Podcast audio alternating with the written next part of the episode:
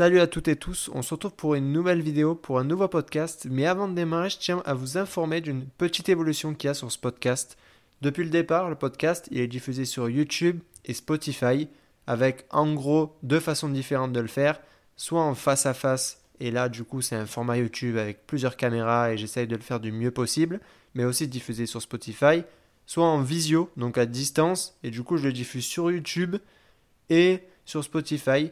Ce que je vais faire, c'est que ce format visio, je pense que visuellement, il n'est pas très beau. Donc en fait, pour être très honnête avec vous, maintenant, ce que je vais faire, c'est que les formats à distance, je vais les mettre uniquement sur les plateformes d'écoute. Par contre, je vais le faire plus sérieusement. C'est-à-dire que aujourd'hui, il est disponible sur Spotify. Je vais aussi le mettre sur d'autres plateformes, notamment Deezer, notamment d'autres plateformes d'écoute comme Google Podcast. Apple Podcast, c'est prévu, c'est en cours. Un peu de difficulté pour l'instant, mais c'est censé arriver. Donc si vous avez des plateformes préférentielles, voilà, sachez que ça va être au minimum sur Spotify, Deezer et Google Podcast. Je vous tiens au courant en tout cas. Et puis écoutez, j'ai plus qu'à vous souhaiter une chose, c'est bon podcast. Donc salut Fabrice, écoute, je te remercie déjà euh, d'avoir accepté cet échange parce que pour déjà te présenter rapidement, tu es ostéopathe euh, et depuis pas mal d'années maintenant, tu côtoies le, très haut niveau puisque tu es ostéopathe pour des athlètes, notamment des basketteurs, puisque tu vis aux États-Unis. Pour citer quelques personnes que j'ai pu voir, il y a pu y avoir Kevin Love, euh, des, Français comme Rudy Gobert, Evan Fournier, Tony Parker, etc. Parce que tu as eu plusieurs expériences dans ce milieu. Et en même temps, d'autres personnalités, et c'est ça que je trouve intéressant, euh, notamment, euh, j'ai vu des Gad Elmaleh, Omar Sy, etc. avant de commencer, déjà, je tiens à te remercier vraiment parce que je sais que tu as un planning assez fou et que tu as une vie vraiment active. Et on fait ça un dimanche tranquillement à, à 16h30, 17h. Donc déjà, Merci beaucoup pour ton temps parce que du coup. pas de problème, c'est avec plaisir.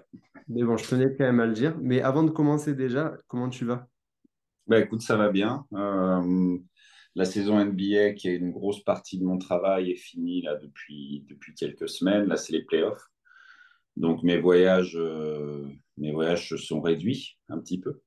Euh, donc, je peux rester un peu plus, un peu plus de temps justement pour moi, comme tu dis, mais dans, ça s'enchaîne assez vite en fait. Derrière, il y a la saison WNBA, donc la saison féminine, et donc j'ai pas mal de joueuses dont.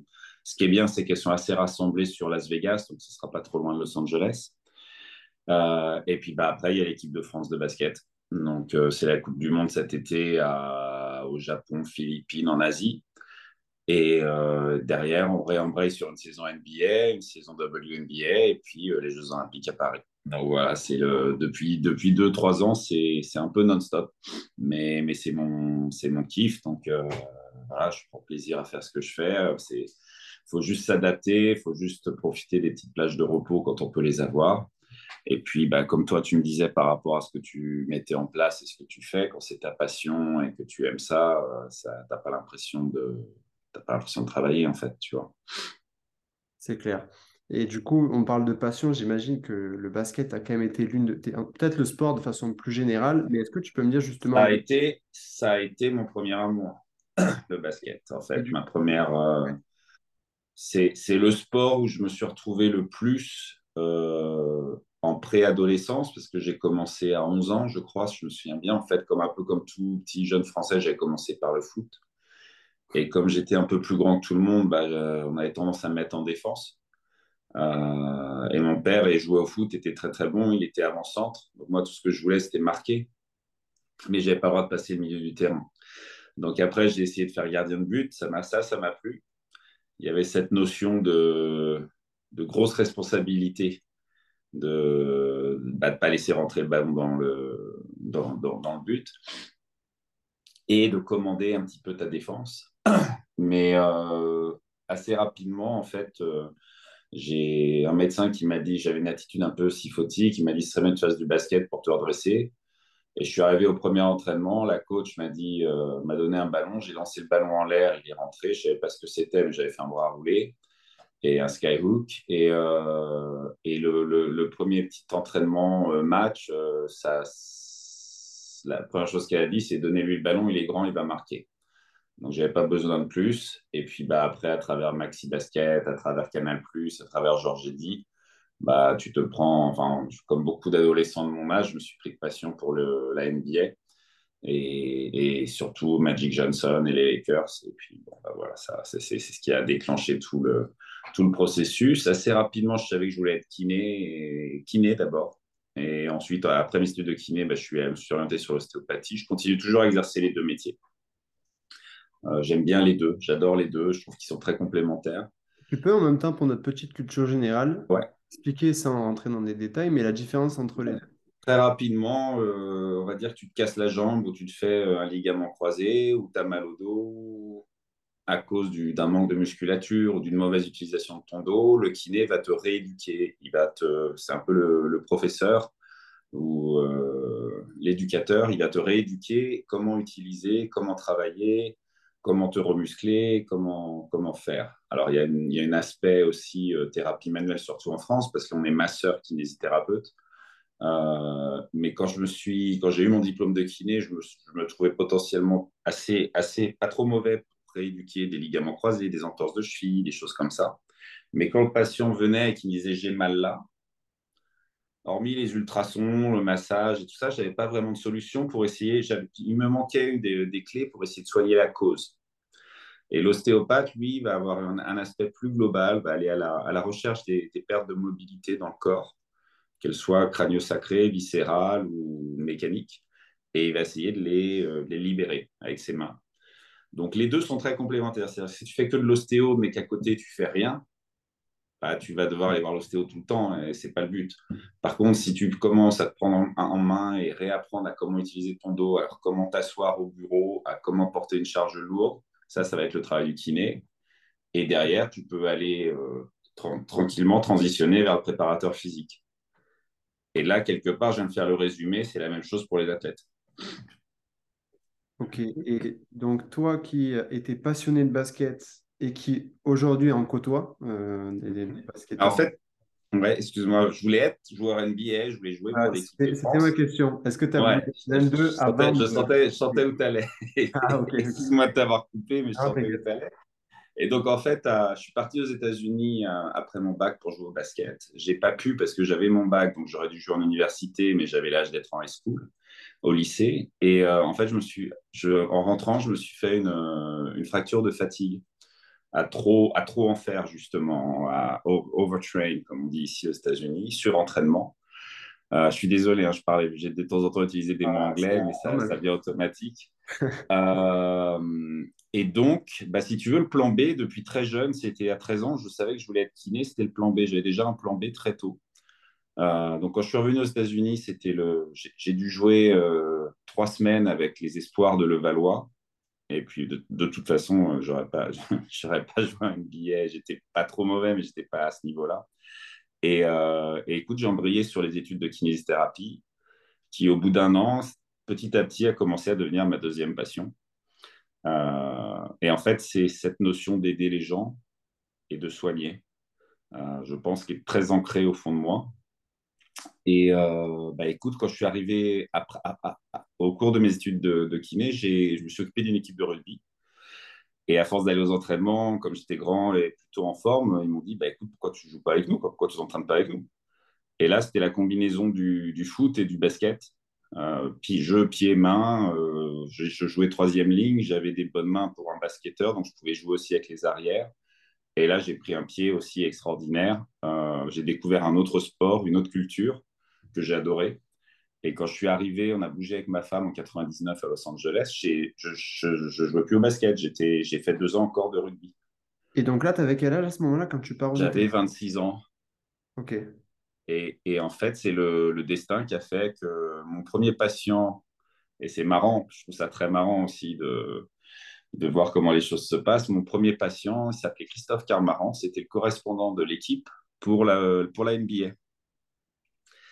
Et au fur et à mesure, euh, bah, y a... on a sympathisé. Et donc là, tu es en France ou Non, aux États-Unis. Ok, donc tu n'as jamais mon premier, mon premier patient américain. Ah, ok, d'accord. mon, il était français, mais mon premier patient que j'ai eu aux États-Unis, c'était cette personne qui se trouvait être le correspondant de l'équipe pour la NBA. Donc, au bout de 3-4 on, on sympathise, je m'occupe de son dos, de sa femme, etc. Et au bout de 3-4 ans, euh, Ronnie Turiaf se fait euh, drafter par les Lakers, que je savais, je ne connais pas. Et en fait, j'ai été voir le match, je l'ai rencontré. Entre-temps, j'avais arrêté le rugby au bout de deux ans parce que j'avais eu les enfants, j'avais créé un cabinet, donc c'était un peu plus compliqué. Et j'avais repris le basket et les Lakers avaient été champions, donc j'avais repris un, espèce de... Voilà, ça avait, réactivé un petit peu l'amour pour, pour les Lakers et pour le basket. Et écoute, euh, je, vais te faire une histoire courte de, fil en aiguille. On a sympathisé avec Ronnie. Euh, il m'a présenté Boris Dio, qui m'a présenté Tony Parker. Euh, les trois étaient les meilleurs amis du monde. On s'est rencontrés. En 2009, j'ai commencé à travailler avec Tony. Et en 2009, ils ont changé l'équipe de France. Ils voulaient un ostéopathe et ils, ont, ils ont dit que j'étais, j'étais pas trop mauvais, quoi. Et justement, quand tu pars, parce que là, on, a fait ça super naturellement, mais il y a quand même un mhm. moment où tu pars de France pour aller aux États-Unis, mhm. pour aller exercer. Si, imaginons, là, imaginons là, au moment où tu es dans l'avion à ce moment-là, imaginons, il y a quasiment personne, je suis une hôtesse de l'air et je vais me dire, bah, c'est quoi votre plan, qu'est-ce que vous allez faire? Est-ce que tu avais déjà ce truc de te dire, je veux bosser dans le sport, je rêve de travailler pour des équipes ou pour des joueurs? Tu vois, étais comment tu voyais les choses quand tu pars et quand tu es dans ce Alors, alors, c'est marrant parce que c'était oui et non. J'avais beaucoup, beaucoup de certitudes. Euh, ma femme, ma femme avait, on n'avait pas bougé. Sa femme, ma femme, par exemple, n'avait pas bougé de chez. De, elle quand on a déménagé, elle habitait à Bagnolet, on a bougé au Pré-Saint-Gervais. Et après, on a de Pré-Saint-Gervais, on a bougé à Los Angeles. Donc la première année, c'était un peu compliqué. Je lui avais dit, euh, moi je lui avais vendu le truc, écoute, euh, bon, ça va aller vite, quoi. Dans six, dans six mois, on a la carte verte, j'ai mon diplôme, on a notre diplôme, parce qu'elle est kiné ostéopathe aussi. On s'est rencontrés à l'école. Et euh, je lui avais vendu l'histoire, bon, six mois, c'est réglé. Bon, en fait, ça a pris deux ans et demi, quoi. avec plein de péripéties, avec plein de plein d'histoires à raconter. Mais, mais si tu veux, dans ma tête, ça allait aller assez vite. Euh, avoir, ça allait être un peu compliqué pour, trouver, pour retrouver un réseau d'athlètes parce que je connaissais personne. Mais en même temps, j'avais une foi, une confiance en moi et, une certitude que c'était là que je voulais être. Depuis que j'avais eu 18 ans, depuis la première fois où j'étais venu à Los Angeles, j'étais venu un été à Los Angeles avec mon meilleur ami. Et le matin, en me réveillant avec le décalage, j'ai marché, j'étais à Venice Beach, j'ai marché sur la plage et j'ai eu le, ce sentiment de c'est là, c'est là que je dois vivre donc, si tu veux, j'ai suivi mon instinct, j'ai suivi mes instincts. Euh, notre famille nous a aidés, ma femme m'a aidé. On a beaucoup d'aide sur place de gens qui nous ont filé des coups de main. Mais, mais on a toujours poussé, on a j'ai toujours senti que c'était vraiment là qu'il fallait que je m'installe, que je fasse les choses. Ensuite, par rapport au sport de haut niveau, j'ai laissé un peu les choses venir à moi naturellement. Les premiers athlètes que j'ai rencontrés, c'était les athlètes français qui faisaient du motocross à l'époque, les Sébastien Tortelli, euh, Steve Boniface. En fait, ils m'ont trouvé sur Internet, sur le site du consulat. Ils habitaient à une heure et demie de Los Angeles, là où ils s'entraînent, et ils ont commencé à venir. Et si tu veux, c'était les premiers vrais athlètes de haut niveau qui sont revenus. Parce qu'ils cherchaient, parce que c'était les Français, ils connaissaient l'ostéopathie. Aux États-Unis, ils ne connaissent pas l'ostéopathie, c'est plus des chiropracteurs. Euh, et donc, ils sont revenus. C'est eux qui ont commencé le début. Et puis donc cette aventure avec euh, Ronnie, euh, Ronnie Turiaf Christophe, et Christophe Carmarance. Et d'un autre côté, j'ai eu une patiente qui était la mère. Ses deux fils possédaient une équipe de basket NBA, les Sacramento Kings. Et si tu veux, bah après, c'est aussi le travail et le fait que tu les soignes. Quoi. Si tu les soignes pas, à un moment, tu ne vois personne. Tu vois. Donc, il faut quand même aussi avoir des résultats. Et puis, bah, petit à petit, quoi, tout s'est mis. J'ai jamais vraiment rien forcé même l'équipe de France, ça a été une décision. Euh, je me souviens, c'était en discussion avec ma femme. Euh, voilà, c'était pas, euh, c'était un, comment, un petit sacrifice quand même financier parce que c'était pas la même chose. Tu partais pendant six, semaines pendant l'été. C'était un sacrifice aussi vis-à-vis de tes enfants, du temps passé avec tes enfants et tout ça. Donc j'ai fait ça de 2009 à 2013 jusqu'au titre de champion d'Europe. Et, euh, et, puis bah, après, j'ai arrêté, j'ai fait une petite pause pendant un moment, et puis on a repris là depuis, euh, depuis le dernier, euh, championnat d'Europe. Et du coup, donc de 2009 à 2013, en fait, il y avait six semaines dédiées à l'équipe de France où le reste était off. Même un peu plus, parce qu'en 2011, en fait, Tony m'avait demandé de vraiment qu'on passe plus de temps. Donc là, j'avais passé presque trois mois avec, avec l'équipe de avec Tony en entrée et après avec l'équipe de France. Mais on avait, c'est là où on s'était qualifié pour les Jeux Olympiques. Donc après, c'est des émotions, euh, c'est des émotions extraordinaires, donc ça n'a pas de valeur. C'est des choses, c'est des choses d'un point de vue d'une carrière et d'une vie qui sont, qui, sont, qui sont extraordinaires en termes d'émotions. Euh, et on sait toujours, ce qui était bien aussi, c'est qu'on avait l'aide de la famille, c'est-à-dire que les, nos deux enfants, qui, quand on rentrait en France, ils passaient du temps avec leurs grands-parents, donc ce n'était pas non plus nécessairement euh, mauvais, puisque nous, on les avait ici euh, toute l'année. Donc non, c'était voilà, c'était ça a été euh, ça a été le début et puis après, bah, euh, au fur et à mesure, le bouche à oreille, euh, les résultats font que bah, ta clientèle est grossie de la même façon que tes gens, tes, je les appelle les everyday athletes of life, les, athlètes de la vie de tous les jours, qui sont tous mes autres patients, qui pour moi je les considère aussi comme des athlètes. la, secrétaire qui va être assise pendant 8 heures, c'est un sport. le voilà tout tout tout toute profession euh, nécessite euh, des, aspects physiques particuliers, donc tu es là pour les aider. Et mon, plaisir, c'est vraiment d'aider à se trouver des solutions pour aider les gens. Ok. Et justement, donc, pour en citer quelques-uns, et tu vas voir pourquoi je te, je te les cite mhm. aussi. Mais donc, dans les, donc, les personnes que j'ai pu voir, on a cité donc, euh, Rudy Gobert, j'ai vu des Carmelo Anthony, Anthony mhm. on a pas mal parlé. J'ai vu, je crois, passer Eric Gordon, si je dis pas de bêtises, Kevin J'ai vu en, j'ai vu donc d'autres sports, donc euh, notamment Jules Koundé, Aurélien Chouameni, équipe de France. Ouais. Mike Maignan aussi. Fait, euh, ah, ok, ouais. J'ai vu que tu avais fait une tennisman euh, Victoria Azarenka, ouais. plein de sports, même Mick Jagger dans un domaine très différent. Mm-hmm. Donc justement, ma question elle va être là, c'est que tu as aussi... Mick Jagger, je l'ai vu qu'une fois. Hein. Ok. Mais c'était marrant, c'était cool, c'était vraiment le... J'imagine. C'était le truc, tu vois, Mick Jagger, le gars est super, il est en pleine santé, il parlait français super bien, super intelligent, mais je l'ai vu qu'une fois. Voilà. Mais, mais j'aurais touché Mick Jagger. mais, mais, du coup, il y a cette sphère très sportive, très haut niveau, et à la fois euh, un Gad Elmaleh, un Omar Sy, des personnalités qui ne sont pas du tout dans le sport de haut niveau.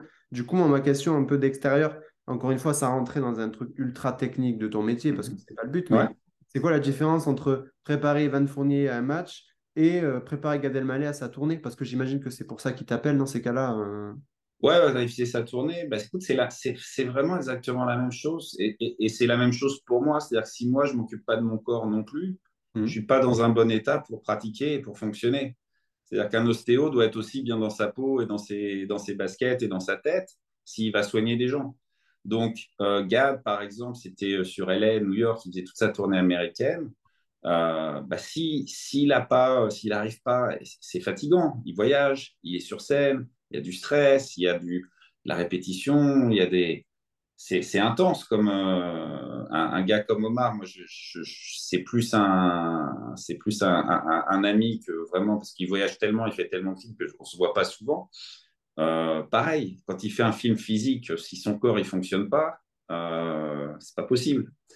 Donc, c'est en fait, en général, toutes ces personnes, ils ont des équipes... haut niveau quelque part, ouais, en fait. C'est ça. Bah, c'est everyday athletes of life. C'est-à-dire que tu peux avoir un athlète de très haut niveau et quelque part dans ton métier, dans ce que tu fais, euh, même si, je me prends moi, je fais, euh, je voyage tellement que si je m'occupe pas de mon corps, à un moment, j'explose en vol. Tu vois ce que je veux dire? Donc, euh, le c'est la même chose pour tout le monde. C'est, il faut qu'il y ait un équilibre entre la façon dont tu travailles et ce que tu fais et comment tu prépares ton corps pour euh, satisfaire ses demandes.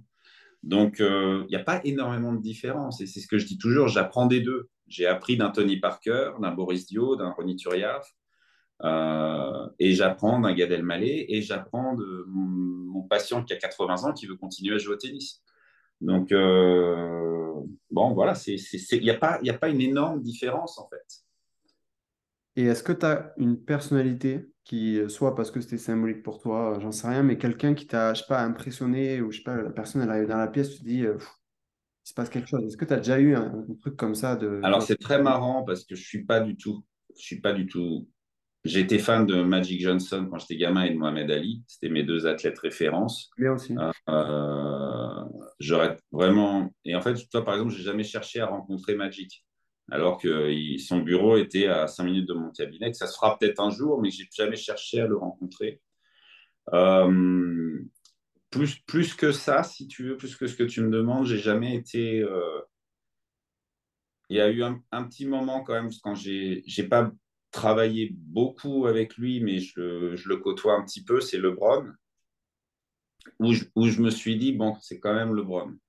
Hmm. Mais, et encore, c'est LeBron, c'est pas en, c'est un petit peu en, sur la, la, deuxième moitié de sa carrière. Mais par exemple, je suis plus, si tu veux, c'est plus le, les relations, en fait, qui sont créées, les liens qui sont créés.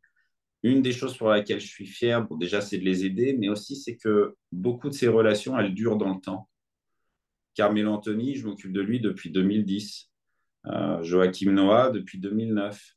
Et c'est cette, euh, cette comment?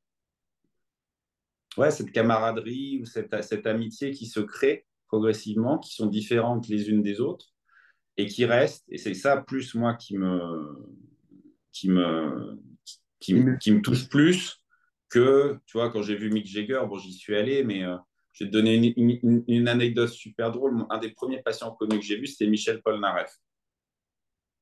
Donc, je commence à aller le voir. Il n'était il était pas en forme, il avait du mal à faire son disque. Il a besoin de faire du sport. Donc, je vais le voir, à son hôtel, je le vois.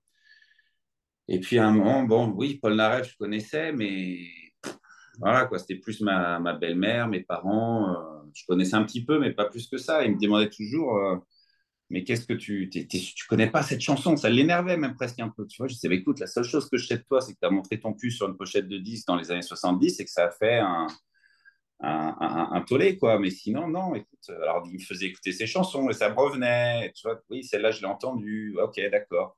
Et puis un jour, il avait sa manager qui s'appelait Annie. Et, euh, et je lui dis, mais au fait, il, il, avait, il avait une relation avec elle. Et je lui dis, mais au fait, Annie aime les sucettes à l'anis. Tu, tu, tu l'as écrit pour, euh, pour, euh, pour Annie? Et il me regarde dépité. Il me dit, connard, c'est Gainsbourg. Donc voilà, ça te donne une idée de. Alors oui, dans mon sport, dans le basket, dans le sport. Ouais, mais non, mais même, tu vois, c'est plus tout ce que je te disais avant, en fait. Et il y en a, j'en ai une autre drôle aussi. C'était, j'étais sur Facebook, sur Messenger avec un, pote de kiné à l'époque. Et, euh, et on discutait. Et, et, sur le coup, je lui dis écoute, je suis désolé, tu vas me prendre pour un, pour un abruti ou ce que tu veux. Mais il y a Cindy Crawford qui rentre dans le cabinet, je dois vraiment y aller. Et quand, quand je lui ai dit ça dans ma tête, je disais, mais t'es où là? Tu, vois? Et en effet, c'était Cindy Crawford qui était venue, euh, que, m'avait été envoyée par une patiente qui, avait, qui était venue faire une séance d'ostéo. Voilà, donc c'est des, choses comme ça, mais j'ai jamais eu le. Jamais, en américain, on dit starstruck. Euh, j'ai jamais, j'ai jamais vraiment eu ça. Euh, ou, sinon, c'est euh, ce qui s'est passé quand je, bossais avec Victoria Azarenka. Un jour, il y a, au tout début en Australie, il y a Federer qui marche dans le, qui marche dans le restaurant. Et si tu veux, il est venu nous dire bonjour, mais j'ai eu l'impression de quelqu'un qui volait. Le gars avait une telle aura que, bon, voilà, mais j'ai jamais travaillé avec lui ou mais, mais cette impression de ce qui dégageait en termes d'aura, en termes de, classe, en termes de... Ça, ça m'avait impressionné, par exemple. Mais j'ai pas travaillé avec lui ou, tu vois. J'ai pas vraiment euh, une personne sur lesquelles j'ai travaillé et c'est aussi peut-être pour ça que je travaille avec beaucoup, c'est que quand ils viennent, je les, je les vois pas comme euh, Omar Sy, euh, super acteur. Parce qu'en plus, c'est pas lui. Omar Sy, c'est, pas, un super acteur, mais euh, il, est juste, il est juste très, très les pieds sur terre. Quoi. Et justement, euh, ce que je trouve intéressant aussi, c'est qu'il y a cette histoire de contexte où quand les gens viennent chez toi, ça peut être aussi bien dans un contexte, je sais pas, d'un athlète, je, vais simplifier, mais d'un athlète en pleine saison à son prime qui vient parce qu'il a un, un petit bobo, etc., pour préparer quelque chose, qu'un athlète qui peut-être est blessé depuis plusieurs mois, donc dans un contexte où psychologiquement, il est dans un état euh, plus, plus down, quoi, beaucoup plus dans, dans, des phases psychologiques difficiles. Est-ce que, comment tu fais, toi? Est-ce que ça s'adapte, je sais pas, dans le comportement Est-ce qu'il y a une façon de faire un peu différente, tu vois? Bah, Écoute, ça, alors ça, c'est très intéressant. C'est une super bonne question que tu poses. si tu veux, tu me demandais tout à l'heure comment j'ai rencontré les athlètes. au début, j'avais un peu les, les cas, euh, les mecs qui avaient été voir 25 médecins différents qui n'arrivaient pas à s'en sortir. Et bah, il venait me voir un petit peu en dernier, en dernier recours. J'avais un petit peu les gars qui, fin de carrière, fin de route, et bah, on est en arrivé à trouver des solutions. Euh, beaucoup de gens qui sont blessés à répétition, où il y a des blessures à répétition, euh, je vais, je vais pas, euh, enfin, comment dire, je vais pas révéler un secret énorme. Souvent, il y a beaucoup de, de problèmes émotionnels ou psychologiques sous-jacents qui font que ils s'en sortent pas. C'est un petit peu et, au même dans le même ordre d'idées, les patients qui sont diagnostiqués euh, avec des fibromyalgias, comme on appelle la fibromyalgie, c'est des douleurs de, tes fibres musculaires. C'est un terme un peu vague pour lui dire bah ouais, tu as mal, as mal partout, tu as mal à tes fibres musculaires partout. Il y a aussi souvent des problèmes de.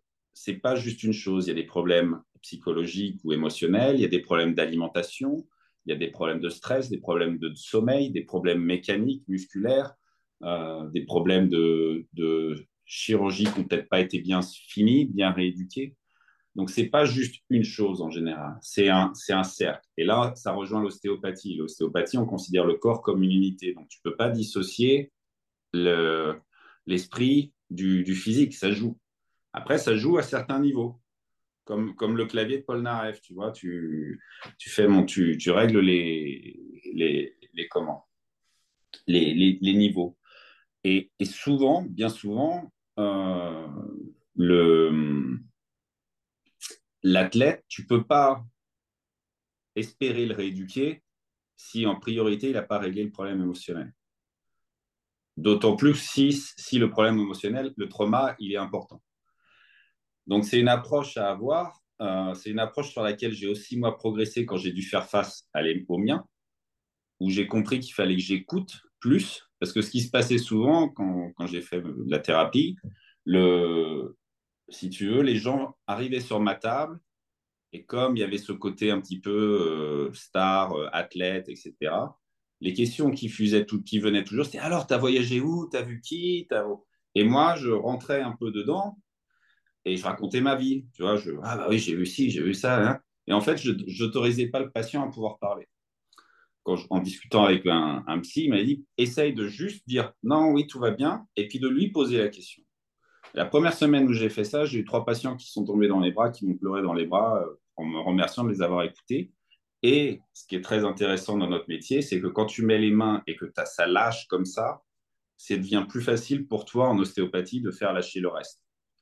Donc, pour moi, c'est une composante super importante. Par contre, je ne suis pas psychologue. Donc, je réfère. Donc, j'ai des psychologues avec qui je travaille autour de moi.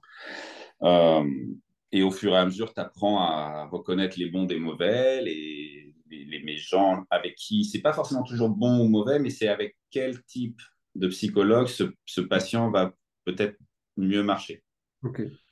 Et donc, c'est une partie super importante euh, du traitement et de la réussite de ton traitement c'est d'être capable d'avoir l'ego un peu plus bas et te dire que tu vas pas tout soigner tout seul et que tu puisses référer aux gens spécialisés, d'autant plus que tu travailles avec des athlètes de très haut niveau qui sont comme, qui sont comme des Formule 1. Euh, sur une Formule 1, tu as 25 ingénieurs autour de la voiture, chacun a sa spécialité. Et donc, tu es très spécialisé et tu sais où envoyer pour que l'athlète aille mieux et qu'il revienne vers toi. En fait, en général, ça revient toujours très bien parce qu'il dit bah, merci de m'avoir envoyé. Le mec est extraordinaire ou la nana est extraordinaire. Ça m'a vraiment aidé. Et c'est aussi pour ça que tu as des très bons résultats. Parce que c'est pas moi tout seul.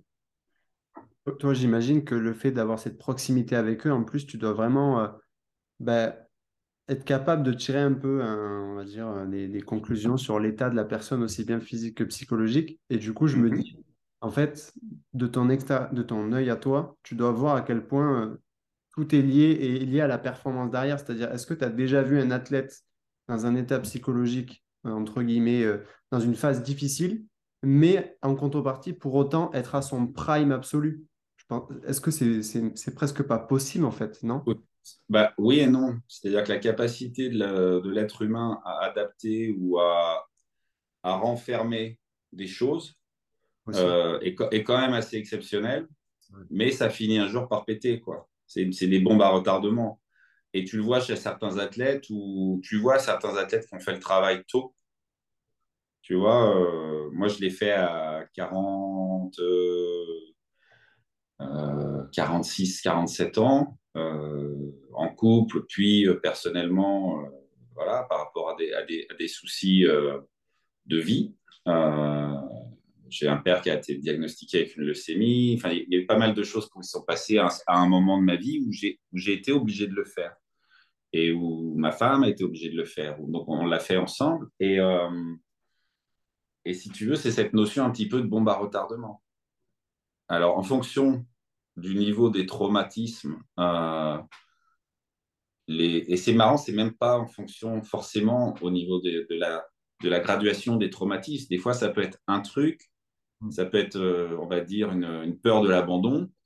Et malheureusement, il y a un événement qui vient se placer parfaitement là. Et là, c'est le. En, anglais, on dit It's when the shit hit the fan. Donc, tu, vois, tu vois l'image. un ventilateur, une merde de chien. c'est vraiment l'orage parfait. Et ça peut arriver à n'importe quel moment. Ça peut arriver. Euh, et, surtout. Certaines, personnes, on n'est pas tous en, mesure de le comprendre et l'entourage autour de toi. Je l'ai vu, je l'ai vu pas mal dans le tennis.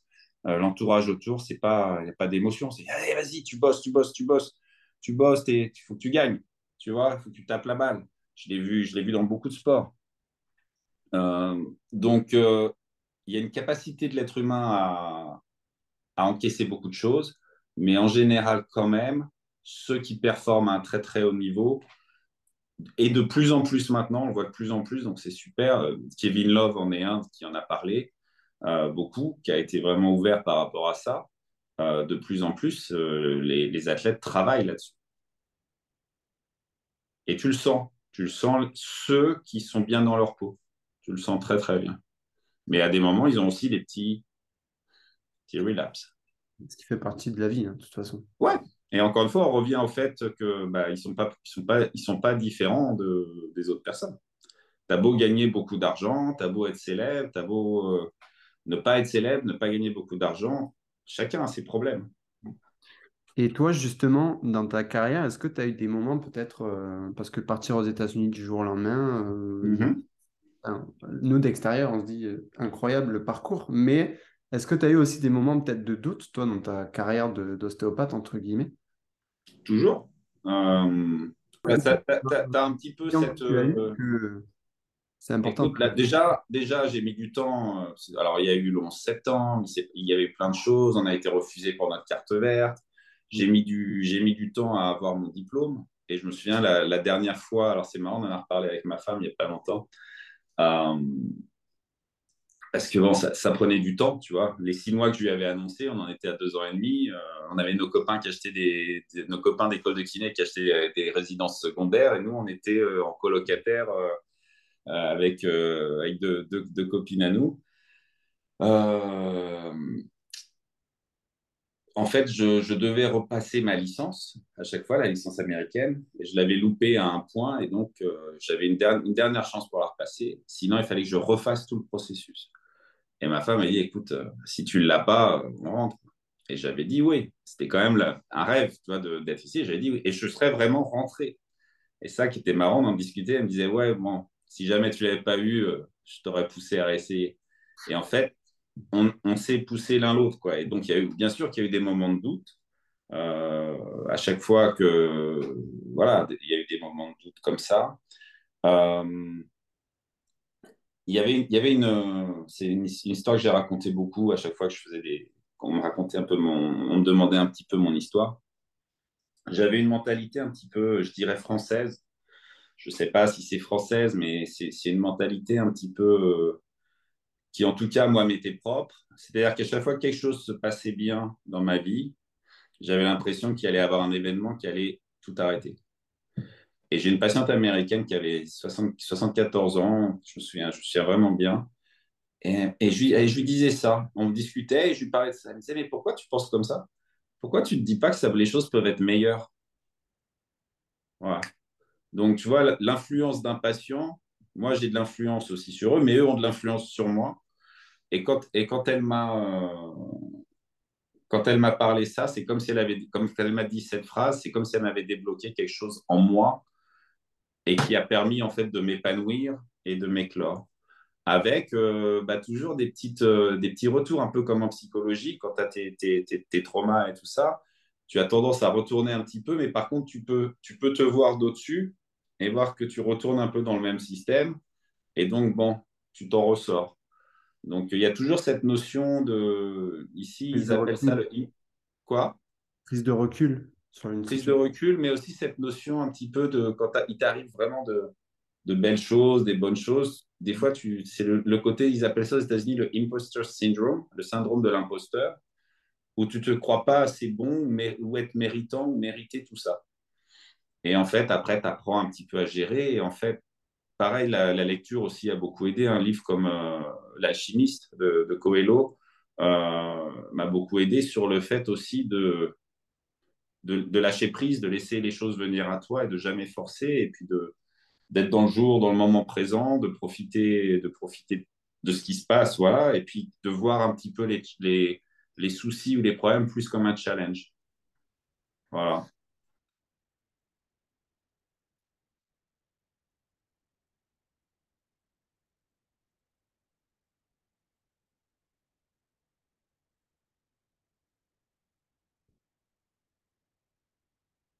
Alors. Heureux pour ça que c'est toujours mieux d'être en face. Mais bon. Ah bon, du coup, je reprends si c'est bon pour toi. Ah ouais, c'est bon. Euh, du coup, on parlait de bon, les phases un peu plus de remise en question qu'on a tous au final, mais c'est vrai que mm quand, quand, on voit les gens euh, réaliser des choses, on oublie qu'en fait, il y a aussi des phases de remise en question pour eux, parce qu'en fait, on voit que la, la belle partie des choses. Ça. Et du coup, euh, j'avais une petite question que je me, je me posais, euh, enfin, où je trouve intéressant d'avoir ton avis là-dessus aussi. On parlait de LeBron James et tu l'as dit que c'était quand même un truc un peu symbolique, quand même, je pense. C'est même, euh, même si on n'est pas quelqu'un hyper attaché au côté médiatisé des gens, c'est sûr que c'est ça doit être une sacrée validation, entre guillemets, d'avoir, voilà, quelque part, quoi. De, même si je comprends que. Alors, ouais. Je, je comprends ta démarche, mais je pense quand même que d'extérieur, on peut se dire ok, euh, d'avoir même eu un lien même assez indirect, ça prouve quand même euh, les retours qu'il y a pu avoir autour de toi. Écoute, euh, ouais, et, encore une fois, je le. C'est vraiment, quand tu m'as posé la question tout à l'heure, c'est vraiment là, c'est un petit peu, je me suis dit, bon, putain, merde, tu poses quand même tes mains, tes mains sur le Bron. C'est quand même cool. Mais encore une fois, si je suis pas à Los Angeles et que je suis dans une autre ville, je le vois jamais, le Bron. Alors, bien sûr, peut-être je le vois, j'en sais rien, on ne saura jamais, mais euh, s'il vient jouer, s'il vient pas jouer aux Lakers, je ne sais pas si. Alors, en même temps, j'ai rencontré, je suis très ami avec un de ses amis proches, euh, Maverick Carter, et, et, et, ça fait que, en fait, ton réseau grossit au fur et à mesure et qu'à un moment, bah, tu, tu, rencontres, tu rencontres ces personnes-là ou qu'ils entendent parler de toi et qu'ils ont, et qu'ils ont envie de t'essayer ou de bosser avec toi, tu vois. Euh, et encore une fois, le, LeBron, j'ai dû, j'ai dû le voir euh, cinq ou six fois, quoi, max. Euh, parce qu'il a son, son, son, son, athlétique trainer qui est un ami qui bosse avec lui depuis 20 ans et que, pareil, en même temps, tu respectes ça. Tu cherches pas tu cherches pas à essayer de piquer la place au mec, tu vois, tu es là pour aider, pour euh, apporter une autre paire d'yeux euh, sur, sur les, peut-être les petits pépins physiques que le gars peut avoir, mais tu n'essayes pas de prendre euh, d'être calife à la place du calife, tu vois ce que je veux dire. Donc, c'est, on, ça revient un petit peu, ça rejoint un petit peu tout ce dont on a discuté tout à l'heure, c'est-à-dire que tu fais confiance à ton destin, à ce qui se passe dans le, dans le cosmos ou dans l'univers ou, et, et, puis, euh, et puis voilà, de toute façon, j'ai tellement de travail et d'autres patients à voir que quand ça vient, ça vient, c'est super, c'est des bons moments, pour, surtout pour un fan de basket. Mais tu vois, après 23 ans aux États-Unis, et, je suis dans le basket depuis 2005, je crois. Euh, je suis un peu moins fan des Lakers parce que je pouvais pas. J'étais fan, je voulais que mes joueurs réussissent. Mm.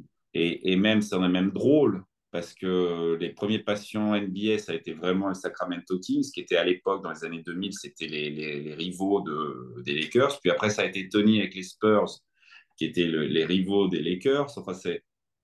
J'ai toujours. Ça, les gens avec qui je travaillais, ça m'a toujours éloigné des Lakers, pratiquement. Alors maintenant, c'est marrant parce que j'ai quelques joueurs des Lakers, mais. Et puis, mon, ma vision a changé. C'est-à-dire, quand je suis arrivé, tu m'as demandé quand je suis arrivé, quand j'étais dans l'avion au début, oui, j'avais l'intention, j'avais un rêve de peut-être travailler pour les Lakers. Et maintenant, je trouve que l'équilibre que j'ai entre mon cabinet, euh, mes voyages avec les joueurs, les athlètes et l'équipe de France est parfait. Donc, je ne me vois pas me, mettre dans une structure, une franchise euh, avec quelqu'un qui est au-dessus de toi, qui va te dire quoi faire. Je ne suis pas sûr d'être euh, d'être bien avec ça. Donc, tu vois, ça aussi, ça a évolué. Mais, mais au bout du bout du bout du compte, c'est un patient comme un autre. C'est vrai. C'est un patient comme un autre qui, pour moi, j'ai juste besoin de l'aider à ce que son corps bouge mieux, à ce qu'il performe de la meilleure des façons et à ce qu'il fasse la carrière la plus longue possible. Et justement, euh, je te faisais la, transition sur LeBron James. J'avais lu il y a quelques années, même déjà, une biographie sur lui. Je crois qu'il s'appelait L'élu. C'était un livre en français. Euh, et justement, toi, est-ce que le, fait que ton histoire qui t'a amené aux États-Unis et qui quand même t'a permis, te permet de faire une belle carrière, parce que je pense que si mhm. tu recules, tu dis, c'est quand même entre guillemets exceptionnel ce qui s'est passé pour moi voilà, ces dernières années. Est-ce que justement, c'est pas d'abord la passion, la passion et euh, l'envie d'aider, plus le combiner avec le côté où euh, bah, tu vois les gens comme des êtres humains et pas comme des stars, et du coup, dans la, dans la connexion avec eux, il y a quelque chose qui fait que les gens se sont dit, OK, le gars est bon, il travaille, il est passionné, et en plus, il nous considère comme des êtres humains, ce que, ce que les gens, euh, enfin, j'imagine que tous ces athlètes, c'est ce qu'ils attendent quand ils vont voir des gens comme toi, mais même de façon générale, ça leur fait du bien de voir un gars qui juste parle avec eux et qui sentent, n'attend pas quelque chose de particulier d'eux. Euh, bah écoute, tu, tu, tu as tiré dans le mille en fait. Hein. Il y a gros, un gros aspect aussi, je pense, de la réussite, de ma réussite euh, c'est aussi une partie, c'est ma personnalité. Si tu que, mais encore une fois, si tu que la personnalité, mais que tu n'arrives pas à débloquer la cheville, euh, et que le mec peut pas jouer, ou s'il se tord la cheville et que tu le fais pas jouer dans les, dans les deux jours, bah, ta personnalité, elle est sympa, mais au bout d'un moment, hmm. il va aller vers le, celui qui, même si le mec c'est un connard, il va, il va aller vers celui qui peut débloquer la cheville. Euh, donc ça, tout ce que tu viens de dire, c'est tu, tu, tu, tapes dans le mille. Euh, ouais, non, c'est. Alors, ça fait toujours plaisir. Je suis très reconnaissant. J'ai ces retours des joueurs. Euh, il y a l'aspect, oui, tu m'as soigné, tu m'as débloqué le dos, tu m'as as fait que je suis, revenu plus vite, euh, tu as fait que j'ai pu jouer 3, 3, ou 4 ans de plus alors que mon genou, c'était os contre os. tu m'as indiqué les bonnes personnes pour que j'aille mieux. Enfin, tout ça, tout ça c'est tout ce que tu viens de dire, c'est 100% vrai. Et de temps en temps, voilà, tu as, des athlètes où on revient sur ce que je disais tout à l'heure, avec qui tu as une vraie amitié, qui te font des témoignages exceptionnels euh, en termes d'humanité, en termes d'amitié, en termes de choses qui dépassent le simple cadre de, de notre séance. Tu vois ce que je veux dire? C'est la vie. tu vois? Et, justement, euh, là où je trouve ça super intéressant, c'est que là, on parle de, du sport de très haut niveau, ou euh, pas forcément sport même, mais globalement de très haut niveau dans, la mhm. performance. On va, on va, globaliser et dire performance.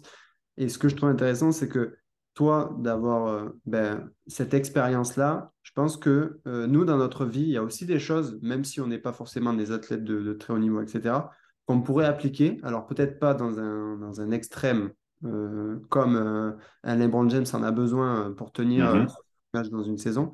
Mais est-ce que, je sais pas, tu aurais des, sais rien, des conseils, choses à faire ou à appliquer J'en sais rien dans la santé physique, même mentale, j'en sais rien, mais des choses qui peuvent te venir en tête, qui peuvent servir en fait au commun des mortels, quoi?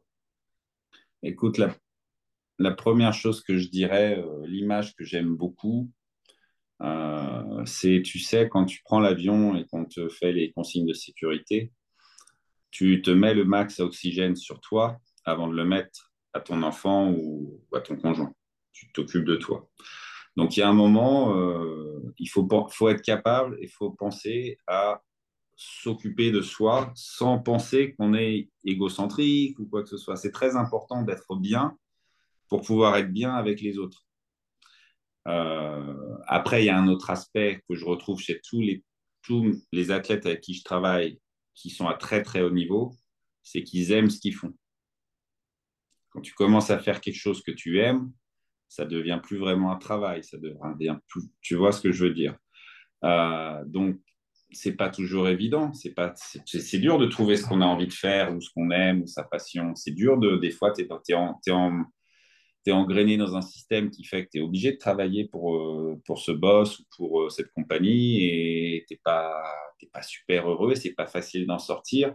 Mais il faut essayer, essayer le plus possible de trouver les petites les astuces ou les, les pas qui vont t'amener vers quelque chose. Faut pas avoir, c'est dur de dire, mais il faut, faut, essayer de ne pas avoir peur, il faut se lancer.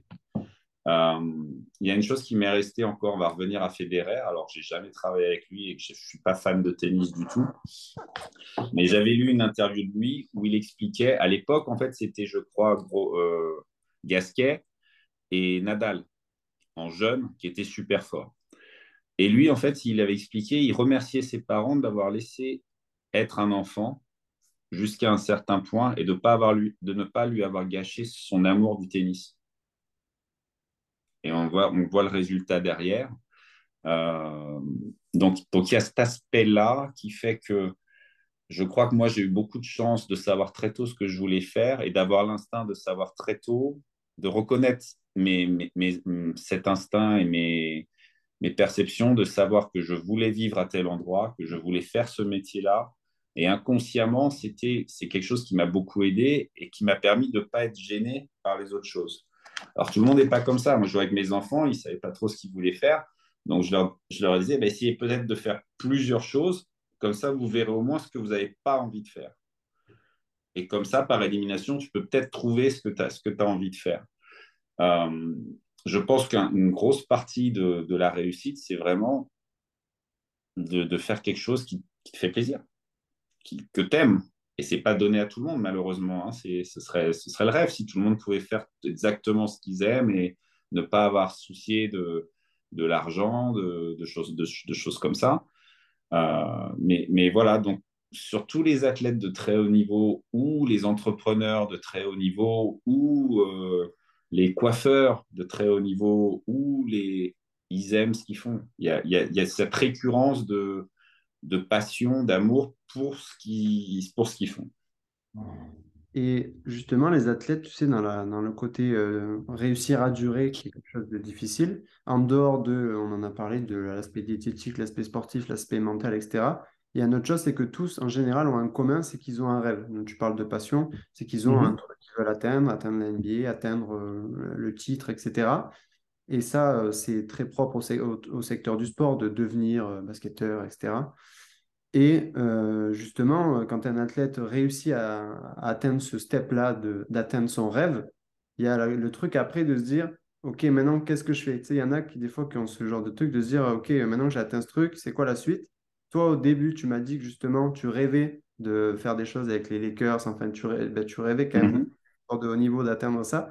Quand tu es arrivé, que tu as commencé à avoir des opportunités avec l'équipe de France, avec des, basketteurs, peut-être des personnalités qui euh, ben, représentaient quelque chose de fort pour toi, est-ce que ça t'a pas un peu déstabilisé dans le fait de se dire, putain, mais en fait, j'ai vraiment atteint ce truc de. Aujourd'hui, je travaille avec des joueurs des Lakers. Quoi.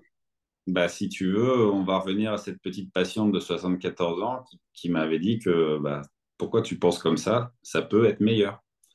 Donc, quand on a commencé avec l'équipe de France, euh, et puis je suis assez, vraiment très, euh, je suis vraiment fan, tu vois, par rapport au sport, je suis vraiment fan des équipes de France de, rugby, de foot, de basket, je suis assez patriote par rapport à ça. Pas forcément par rapport au reste, mais par rapport à ça, je suis assez, assez patriote. Et euh, on a commencé, l'objectif, et ça se passe toujours par objectif en fait. Le premier objectif, c'était déjà de se qualifier pour le championnat d'Europe en 2009. On l'a fait, on finit cinquième, on, a, on sent qu'il y a quelque chose qui se naît, on ne perd pas un match sauf contre l'Espagne. 2010, Tony, euh, Ronnie ne viennent pas, euh, on fait la Coupe du Monde comme on peut. 2011, l'objectif c'est de se qualifier pour les Jeux Olympiques. Tony Parker, toute, cette, euh, Tony Parker, Ronny Turiaf, Florent Pietrus n'avaient pas fait les Jeux Olympiques. C'était l'objectif majeur. On finit médaille d'argent, se qualifie pour les Jeux Olympiques. On va aux Jeux Olympiques à Londres. Moi, j'ai eu de la chance, j'avais fait le doublé avec les filles, donc euh, j'attrape une médaille d'argent. Un de mes rêves était de faire une finale olympique basket contre les États-Unis. Dans ma tête, c'était avec les garçons, mais je l'ai fait avec les filles. Pas de problème, c'était génial, c'était exceptionnel. On perd en quart de finale. C'est dur, tu perds encore contre l'Espagne. Ils font exprès de perdre pour jouer contre toi. Ils, nous battent de 7 points c'est un peu le moment où ça devient dur, où tu te dis, bon, il faut arrêter, on va jamais le faire. finalement, on va en 2013 avec pas forcément la grosse équipe. Et puis, on est champion d'Europe. Maintenant, tu, je prends un petit break, on revient, je bosse avec Rudy, avec Evan, avec, euh, avec Nico Batum, toujours. Euh, en 2019, 2014, ils sont médaillés de bronze euh, à la Coupe du Monde, ils battent l'Espagne chez elle il y a tout ce qui se passe. Et là, maintenant, on a une génération où on se dit, bon, bah, c'est bien, on a été champion d'Europe, mais eh, on pourrait peut-être être champion du monde. On est vice-champion olympique, on pourrait peut-être essayer d'être champion olympique. Et en fait, bah, ouais, moi, je voulais être sportif de niveau parce que aussi, je suis compétiteur dans l'âme. Euh, quand Anthony il a été champion en NBA en 2014 et que tu vis ça euh, de l'extérieur, mais quand même à ses côtés, tu as, envie de vivre que des trucs comme ça. c'est magique. Donc, si tu veux la, la continuité, c'est next. Ok, on continue. Tant qu'on peut, on continue. On va essayer de gratter. Et, du coup, ça va être ma dernière question. Euh, là, quand tu grattes, c'est quoi tes prochaines projections du coup? Comment tu vois les choses? Bah Là, euh, alors, de, mes joueurs NBA, là, euh, il, se peut qu'il y ait des beaux playoffs, mais je vois pas. Objectivement, je vois pas les, joueurs dont je m'occupe. Je vois pas une équipe battre Milwaukee qui est tout là-haut. Euh, mais bon, comme Giannis est blessé, on va voir. le côté NBA, c'est, un petit peu vraiment qu'ils aillent le plus loin possible. Après, on n'est pas à l'abri d'une bonne surprise. Euh, WNBA, donc j'ai euh, Candace Parker, Chelsea Gray, j'ai ces deux joueuses-là qui sont majeures, qui sont à Las Vegas. Chelsea Gray a été championne l'année dernière. Candace Parker a été championne l'année d'avant. Ça, c'est un moment exceptionnel aussi. Euh, donc, j'aimerais bien vivre ça avec elle. Mais ça, ce sera au retour de la Coupe du Monde. Donc, en, premier, c'est l'équipe de France. Si on pouvait être champion du monde, ce serait pas mal. On revient, champion WNBA avec ces filles-là. Et surtout, le, gros objectif, vraiment, c'est les Jeux Olympiques à Paris. Ça va être énorme. Voilà. Et après, bah, écoute, euh, après, il y aura une, petite remise en question par rapport à, est-ce que je continue ça, est-ce que je continue pas ça, qu'est-ce qu'on fait avec ma femme, on a envie de voyager, on a envie de passer du temps un peu, euh, un peu, un peu moins de temps au cabinet et un peu plus de temps à découvrir des choses dans le monde. Euh, on verra. Parce que les prochains Jeux Olympiques, c'est Los Angeles. C'est vrai. Donc, j'aurai 5, ça me fera, alors en 2028, j'aurai 55 ans. Voilà. Et là, cette année, je vais avoir 50 ans et mon anniversaire tombe à peu près vers la Coupe du Monde de rugby. Donc, si l'équipe de France pouvait être en finale de la Coupe du Monde de rugby, ce serait un objectif plus de, de voyage et de, et de kiff d'aller faire la finale de, de, la Coupe du Monde de rugby et de voir l'équipe de France finalement gagner une, Coupe du Monde de rugby. Voilà. Donc, si tu veux, ma vie sera toujours un petit peu par rapport au voyage, au sport, euh, à la découverte, à rencontrer des gens aussi, puisque c'est, ça fait partie de ce métier-là. Tu rencontres vraiment des, des, des gens euh, exceptionnels à tout point de vue, pas, pas que les stars, pas que les. Donc, euh, écoute, continuer, et puis des, des, petites entreprises sur le côté, et puis bah, voir, voir tes, tes, enfants être heureux. Quoi. Je pense qu'on ne peut pas mieux finir que cette phrase. Mm. Donc, je te remercie d'avoir été sur ouais, C'était cool. Que, j'espère que ouais, je passais un bon moment. J'ai adoré. Ouais. Bah écoute, merci. Et puis pour tous ceux qui ont écouté, euh, bah, merci. Euh, n'hésitez pas à donner vos avis, euh, aimer, commenter, partager, mais surtout à dire ce que vous avez pensé un peu de cet échange. J'espère que ça vous a plu. Et puis on se retrouve à la prochaine pour une prochaine vidéo. Ciao, ciao. Ciao.